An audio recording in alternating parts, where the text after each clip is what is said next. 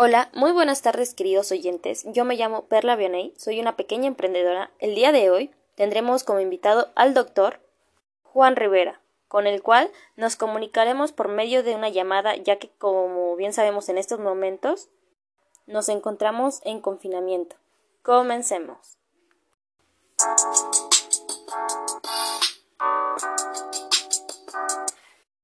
La Organización Panamericana de la Salud informó que el 18 de noviembre de 2020 se notificaron 231.754 casos y 3.203 muertes adicionales en las últimas 24 horas, lo que representa un aumento relativo de 0.98% en los casos y un aumento relativo de 0.48% en las muertes, en comparación con el día anterior.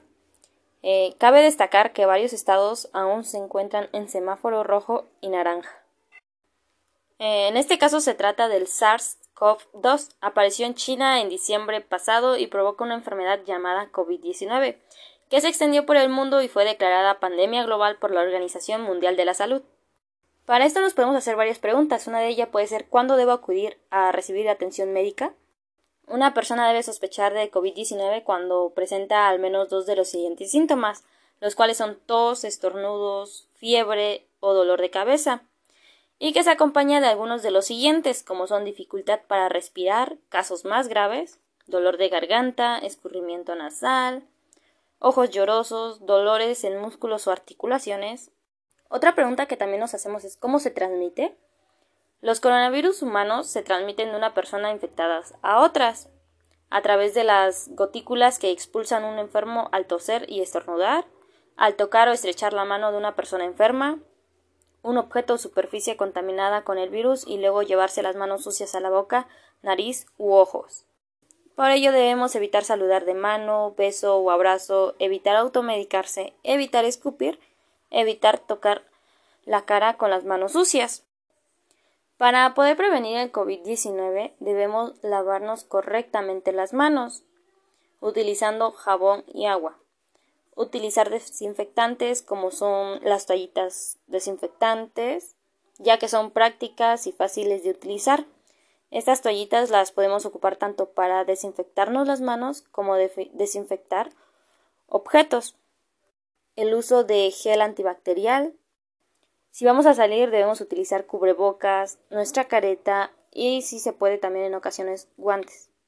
Como bien sabemos, el COVID-19 llegó de una manera muy brusca a nosotros, no teníamos conocimiento de esto y por ello tuvimos que optar por las medidas de prevención.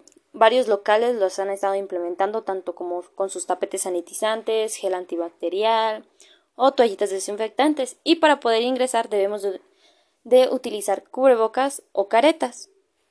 Las familias han implementado en sus hogares que al llegar de algún lugar, ya sea un supermercado o de su trabajo, en la entrada de la puerta deben tener sus tapetes sanitizantes, también deben de utilizar el gel antibacterial o toallitas sanitizantes que se les dejan en la entrada de sus hogares.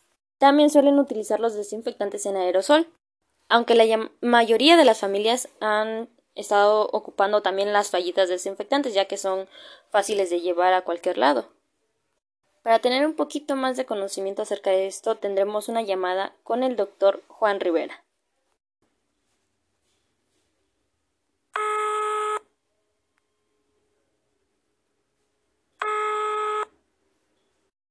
Hola, muy buenas tardes, doctor Juan Rivera. Yo me llamo Perla Vianey y soy una pequeña emprendedora. El día de hoy me gustaría hacerle algunas preguntas. Hola, mucho gusto Perla y muy buenas tardes a todas las personas que nos escuchan el día de hoy. Pues bueno, doctor, quería saber qué piensa usted del uso de las toallitas desinfectantes en la pandemia. De hecho, son eficaces, pero tienen un gran impacto ambiental. Aunque de hecho he visto que han empezado a surgir algunas toallitas desinfectantes no contaminantes. Y opino que son de gran ayuda y de gran impacto, dado que no contaminan como lo hacen las otras. ¿Recomienda utilizarlas? Claro, son más prácticas para llevarlas a todos lados. Con ellas tanto podemos desinfectarnos, tanto como podemos desinfectar objetos. ¿Qué marca de toallitas utiliza usted? Normalmente utilizo las que se llaman The Life Clean, ya que son agradables con el medio ambiente.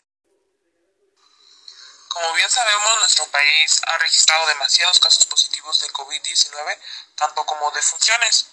Por ello pienso que es algo irresponsable de las personas que se niegan a tomar medidas de prevención.